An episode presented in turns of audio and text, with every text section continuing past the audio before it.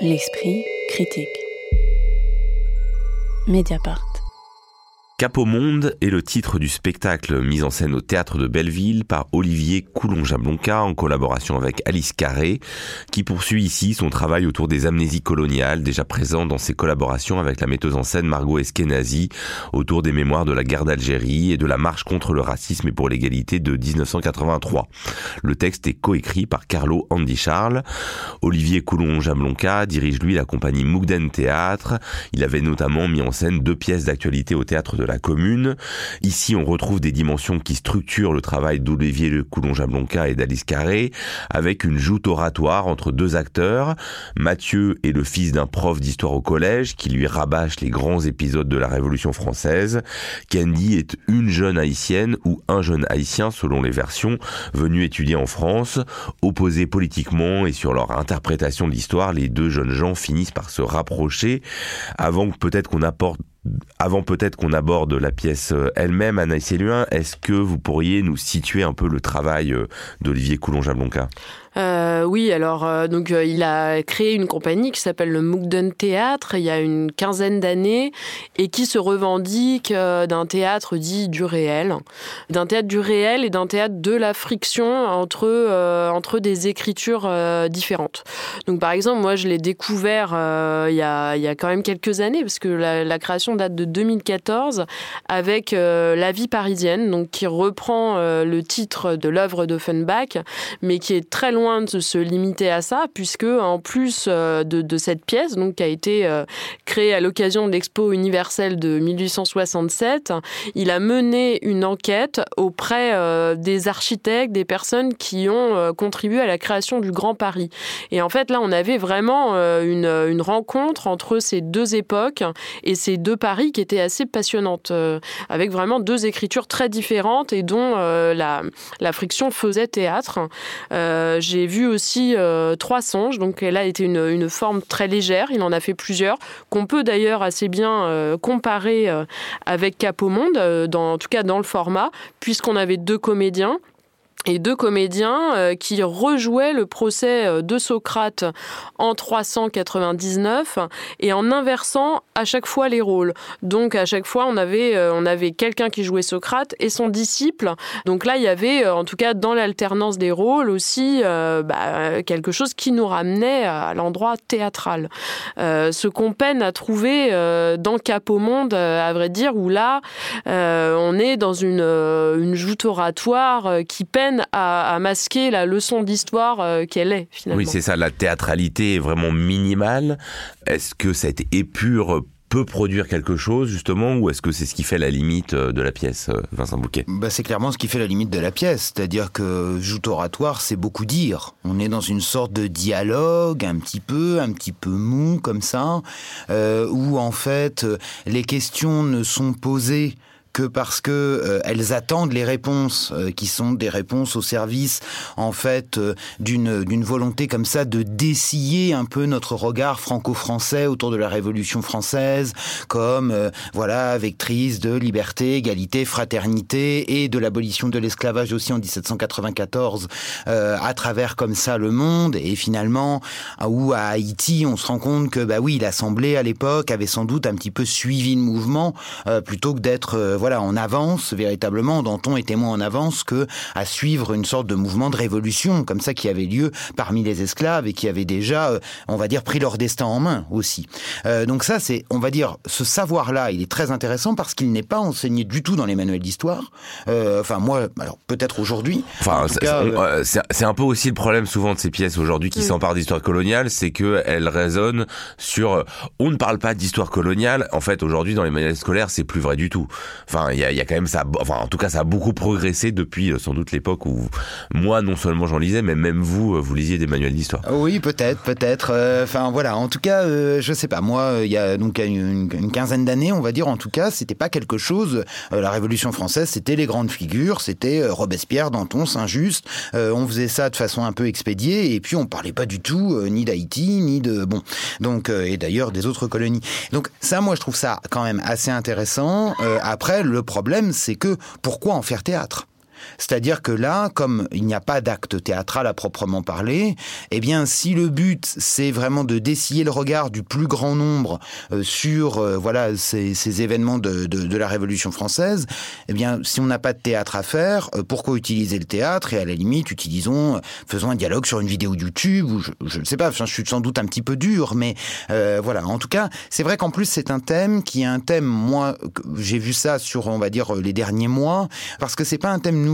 On a vu, par exemple, Blandine Saftier avec Nous entrerons dans la carrière, qui au TNS avait essayé comme ça aussi. Alors là, il y avait un vrai acte théâtral, euh, réussi ou pas, euh, voilà, euh, c'est pas à moi de me prononcer, mais en tout cas, euh, voilà, il y, avait quand même un vrai, acte théâtral. Il y avait aussi plus récemment au Paris Villette Camille Bernon et Simon Bourgade avec LWA aussi comme ça qui tentaient de regarder un petit peu cet héritage de la Révolution française et comme ça de voir l'impact que ça pouvait avoir aujourd'hui. Et à chaque fois, c'est vrai que c'était un petit peu, on dirait un peu un sujet casse-gueule entre guillemets, pardon pour l'expression mais euh, c'est un peu comme la guerre d'Algérie. Euh, c'est vrai que c'est bah, aussi un petit peu compliqué. Tous les sujets très tous les sujets très politiques et très polémiques.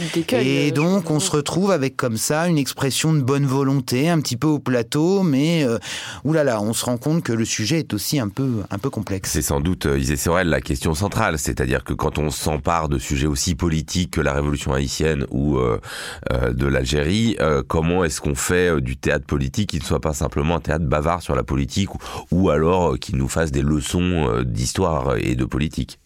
Bah, quelqu'un qui a très bien étudié ça, c'est euh, Olivier Neveu, il y a quelques années, dans son ouvrage euh, Contre le théâtre politique, où justement euh, il mettait en garde un peu contre toutes ces œuvres qui ont une vocation édifiante. Et là, on sent vraiment que c'est innervé de, pédagogie et que c'est le, bon spectacle à, diffuser en, collège, en lycée, et pourquoi pas, très bien. Mais en effet, je pense que plus le contenu idéologique d'un spectacle, plus, plus son impact politique souhaité est fort, bah, plus ça nécessite une exigence de la forme qui ici euh, n'est pas tout à fait euh, au rendez-vous et que euh, l'art théâtral, bah, c'est ce que dit Olivier Neveu, ne, doit pas être sacrifié, bâclé en raison d'une dimension politique mise en avant. Et que c'est la grande différence entre avoir un, sujet politique et le rendre politisé et créer quelque chose dans la salle qui rompt avec ce, ce qui était attendu. C'est une autre définition du politique qu'il donne, à savoir qu'il faut reconfigurer l'expérience euh, commune du public à, partir euh, d'un sujet, alors que là, tout le monde sort, ça n'a rien déplacé d'avoir vu ce spectacle. On a peut-être appris deux, trois informations, mais finalement, les points de tension qu'il y a pu avoir à l'époque et qui peuvent résonner encore aujourd'hui euh, ne sont pas bien mis en jeu. Et, et je crois que c'est ça qui, qui doit interroger, en effet, bah, c'est ce qu'on dit sur quand on s'attache à ce genre de sujet. je pense qu'il y a une espèce de, de peur ou de peut-être de, de, de bien-pensance qui se met en place là où euh, quelqu'un en effet euh, comme euh, c'est tout à fait évidemment différent mais Milo Rao tente de nous mettre dans des positions un peu inconfortables que je trouve plus intéressantes en tant que spectatrice. Au point que le paradoxe c'est que ces deux personnages qui dialoguent effectivement plus qu'ils ne se lancent dans une joute oratoire, il y a d'un côté un jeune métropolitain très altermondialiste qui voudrait faire le bien à la fois dans l'humanitaire ou dans l'associatif et puis euh, donc ceux ou cette jeune haïtienne qui euh, arrive et tient un discours finalement beaucoup plus libéral, capitaliste, parce qu'il s'agit de s'en sortir et que au fond, euh, à la fin, on peut tout à fait politiquement, vu que de toute façon c'est un dialogue à peu près à base égale, on, on, ne peut pas même pas en tirer vraiment de leçons politiques, même si on se disait bon bah ce n'est qu'un spectacle didactique, on peut l'interpréter de manière très différente, de manière assez réactionnaire, plus que progressiste, non, Anaïs Elouin euh, Oui, on peut le voir effectivement comme ça. Après, moi, j'ai quand même l'impression que la leçon qui prime, euh, c'est celle de, du personnage euh, haïtien, Candy, qui va mettre euh, le français face à ses lacunes et face à sa grande naïveté quant à la situation haïtienne contemporaine, en fait. Enfin, on voit ce, ce jeune français à un certain moment aller en Haïti, effectivement travailler dans une ONG et se retrouver face, enfin, dans une situation, dans une situation corruption, au statut des étrangers tellement différents des populations qui vivent là-bas. Oui, oui. Alors bon, alors que effectivement le personnage de l'haïtien est dénué de naïveté et finit par choisir effectivement la voie du, du capitalisme quelque part. Mais bon, j'ai quand même moi l'impression que c'est son c'est son point de vue qui va qui va primer. Euh, après, moi, ce qui me gêne davantage, euh, oui, à part le fait qu'on n'ait pas de leçons à en tirer, ben, pourquoi pas, c'est très bien. Euh, le problème est quand même celui de l'écriture, qui a été d'ailleurs porté en plus par deux personnes. On, pouvait avoir bon espoir de ce choix-là, à partir de ce choix-là. donc une partie a été confiée à Alice Carré et une autre, un chercheur et auteur haïtien qui s'appelle Carlo Andy Charles.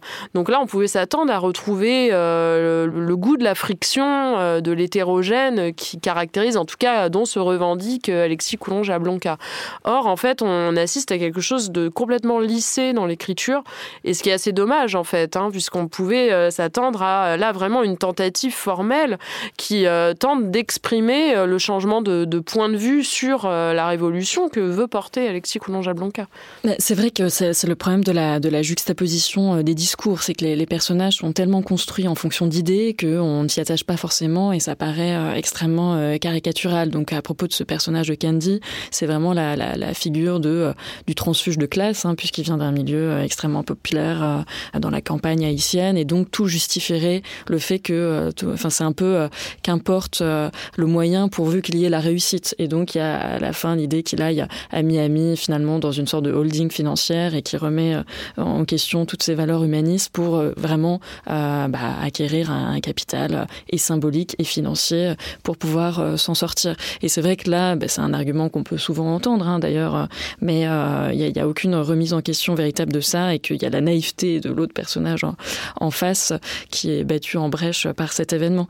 Après, là aussi où je trouve que c'est vraiment dommage, c'est que la révolution haïtienne, c'est quand même un, moment extraordinaire. Et puis on apprend, par exemple, cette question du remboursement de la dette euh, de l'indépendance, c'est-à-dire que euh, l'État français avait demandé à Haïti 150 euh, millions de francs or qui ont été comme ça répartis sur un, peu plus d'un siècle, hein, entre 1825 et 1952. Tout ça, c'est très intéressant, mais en effet, il n'y a aucune transfiguration, transformation, rien n'est passé au creuset du théâtre, et donc c'est bien dommage, hein, parce qu'en effet, c'est des sujets qui sont sinon tout à fait passionnants.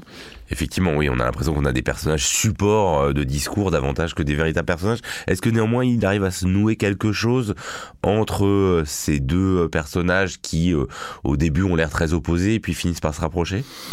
Moi, je ne trouve pas. C'est-à-dire que, alors, il y a une double distribution. Hein. Il y a une distribution euh, qui est avec euh, deux jeunes comédiens et puis euh, une distribution avec un, un, comédien et une comédienne. alors, on peut se dire, moi, j'ai vu la, la, seconde distribution, donc c'est-à-dire avec un comédien et une comédienne, et à un moment, on pourrait se dire, ah bah tiens, il y a peut-être y avoir une sorte d'histoire un petit peu plus étoffée, peut-être une histoire d'amour, de la cette histoire D'ailleurs, il y a la question du désir qui est mise dans le, le, programme de salle et qu'on ne retrouve pas du retrouve pas du tout. Oh, qui est légèrement effleuré, euh, même dans la version entre deux hommes, hein, mais euh, effectivement sans être creusé, euh, enfin tout comme tout comme le reste d'ailleurs. Effleuré, c'est une proposition d'imaginaire. Oui, je crois que je crois qu'on est aussi dans, dans le prétexte, c'est-à-dire en se disant tiens, on va inventer une fiction pour pas être tout à fait dans le cours d'histoire, donc on va. Mais en fait, cette fiction là aussi, c'est comme les questions qui sont prétexte aux réponses. La fiction est aussi prétexte en fait à avoir quand même un cours d'histoire et à la leçon à la fin. Même si ce cours d'histoire à la fin notamment euh, dérive parce qu'on a par exemple sur la question des ONG, sur euh, parce que le jeune homme va aller s'engager dans une ONG à Haïti avec euh, toute sa bien-pensance et je veux sauver le monde, etc. Mais pour rebondir sur ce que disait Isée tout à l'heure, moi ça m'a fait penser à un spectacle de Milo Rao que j'avais vu il y a quelques années maintenant à la Villette qui s'appelait Compassion, une histoire de la mitraillette et qui était justement sur ces sur, sur, la question des ONG avec le mal et c'est-à-dire le mal qu'elle produisait sur le terrain avec ce regard euh, très occidental où on arrive et où on sait tout. Et en fait on ne sait rien, on ne sait rien des enjeux locaux. Et sauf que là, bah il y a un petit côté où hop, on, se cantonne comme ça un petit peu à la surface. Et là où Miorao faisait aussi un acte théâtral, euh, puisque c'est une comédienne de la Chaoubouneux euh, qui euh, qui Ursina Lardy, me semble-t-il, qui était aux commandes comme ça, qui qui racontait l'histoire qu'elle avait vécue dans cette ONG et qui en revenait presque en se flagellant d'avoir fait tout cela. Eh bien là, on reste encore une fois. c'était une performance d'actrice mm. incroyable. Moi, j'en étais sortie tout à fait ébranlée. Je me rappelle de, ce spectacle. Après, là, on sent encore la bonne idée, à savoir, ça fait quand même référence bah, à ce qui s'est passé en Haïti en 2011, je crois, enfin avec la moitié du pays qui a été ravagé. Enfin, on voit bien que tout ça fait signe vers des événements, mais euh, sans atteindre la, puissance de frappe euh, nécessaire. Cap au monde, cela joue au théâtre de Belleville jusqu'au 30 juin prochain. Cela sera ensuite visible notamment au théâtre de Bretigny. Merci beaucoup à tous les trois. L'Esprit critique est un podcast proposé par Joseph Confavreux pour Mediapart, enregistré dans les studios de Gong par Karen Beun et réalisé par Samuel Hirsch.